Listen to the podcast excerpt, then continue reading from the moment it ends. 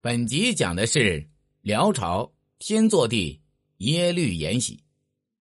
耶律延禧是梁王耶律俊之子。他上台之时，辽王朝已经是内忧外患，日薄西山了。他执政二十多年，除了嬉戏玩乐，毫无作为。辽王朝亡在他手里也是必然的。耶律延禧生于辽大康元年（公元一零七五年）。是辽道宗耶律洪基的长孙，他的父亲耶律俊是道宗的独子，此时已经被封为皇太子。耶律延禧还不到三岁，父母就被奸臣耶律乙辛诬陷致死。道宗听信谗言，害死了儿子后，又将孙子耶律延禧和孙女耶律延寿赶出皇宫，这样年幼的耶律延禧就和妹妹一起寄养在大臣萧怀忠家里。一年后，在大臣萧乌纳等人的劝说下，道宗才将兄妹二人接入皇宫抚养。耶律乙辛又想加害耶律延禧，好在萧乌纳等人劝道宗要保护好这个唯一的皇孙，乙辛的阴谋才没有得逞。大康五年，乙辛被罢官赶出了朝廷后，道宗才逐渐开始疼爱这个孙子。一零八零年，六岁的。耶律延禧被封为梁王，加封太尉。后来耶律乙辛因其他罪行被缢死了，道宗才知道冤枉了太子。他追封儿子为昭怀太子，并以天子之礼将其重新安葬于玉峰山。他对儿子的愧疚也转化为对孙子的百般疼爱。大康九年（公元一零八三年），封延禧为燕国王。寿长七年正月初三，道宗驾崩。耶律延禧同月继位，即辽天祚帝，意为祈求上天赐福，并改元前统。耶律延禧称帝时二十七岁，风华正茂，最应该做出一番事业。可惜他并不是一个胸怀大志的皇帝。他虽自幼父母双亡，但后来一直生活在祖父的宠爱下。他在不知不觉中将祖父的种种恶习都学到手了，所以。耶律延禧执政与祖父耶律洪基非常相似。耶律延禧一上台就下诏为祖母宣义后萧观音和父亲耶律俊昭雪，为那些曾被耶律乙辛迫害的大臣们平反，并铲除耶律乙辛的党徒。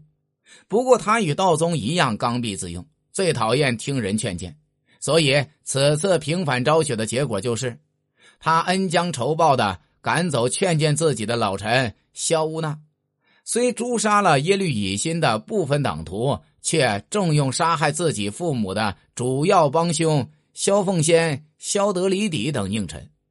其他大臣们见了萧乌纳的下场，再也无人敢直言了。而萧凤仙等人横行霸道，无人敢惹，所以延禧执政初期，朝政就更加混乱黑暗了。延禧对国事毫不关心，连父亲的遗骨埋在哪里也不知道。而他对佛教却有着同祖父一样的狂热，同时他也喜欢四处游猎来寻求刺激。即使在道宗皇帝国丧期间，他也跑到狩猎场去追狐猎兔。辽王朝本来就在走下坡路，现在延禧又碌碌无为，所以统治集团内部争权夺利，国库虚空。民生凋敝，社会矛盾空前尖锐，人民起义风起云涌。乾统二年（公元一一零二年），赵忠哥发动起义，并领军攻打上京的皇宫，耶律延禧就残酷镇压人民起义，这样又激起了百姓更强烈的反抗。契丹各部族首领也纷纷起兵造反，延禧的统治面临空前的危机。就在辽王朝内部乱成一团时，相邻的女真却日益强大，给这个几近崩溃的腐朽政权致命的一击。女真是我国东北少数民族中的古老部族，十一世纪中叶开始崛起。辽朝自建立起就经常欺压和掠夺女真，女真人对他们非常痛恨。到了辽末，契丹统治者对女真的压迫更深。而此时，女真的完颜部在首领完颜阿骨打的领导下，已经逐渐强大。许多女真人都团结在阿骨打周围，准备起兵反辽。辽天庆四年（公元一一一四年九月），女真的伐辽之战就开始了。他们多次打败辽军。一一一五年，完颜阿骨打称帝，建国号为大金，并于同年攻陷了辽朝东北重镇黄龙府。黄龙府今吉林农安。沉溺于打猎游乐的耶律延禧这才惊慌失措了。他急忙下诏亲征，不料敌人没打败，自家却窝里斗起来。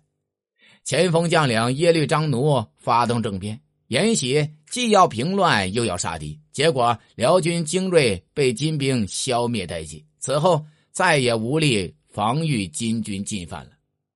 天庆十年四月，阿骨打再次伐辽，金军占领了辽国上京。将辽宗庙全部焚毁，还将辽国皇陵都挖开搜寻财宝。耶律延禧对金兵早已畏惧如虎，根本不敢再打，就打算退位保命。他本想传位给长子耶律敖鲁。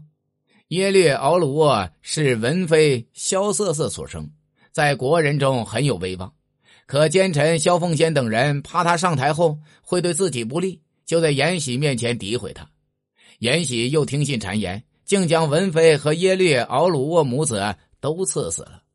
正在前线与金作战的耶律余睹，平日与耶律敖鲁沃走得很近，也被萧凤仙等人诬陷。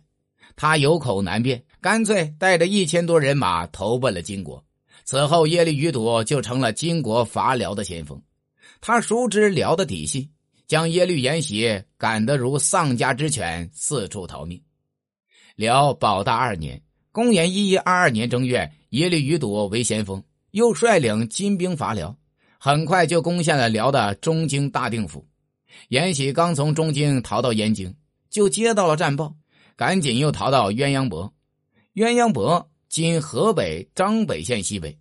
这年五月，西夏国主李乾顺遣使来请延禧去西夏避难。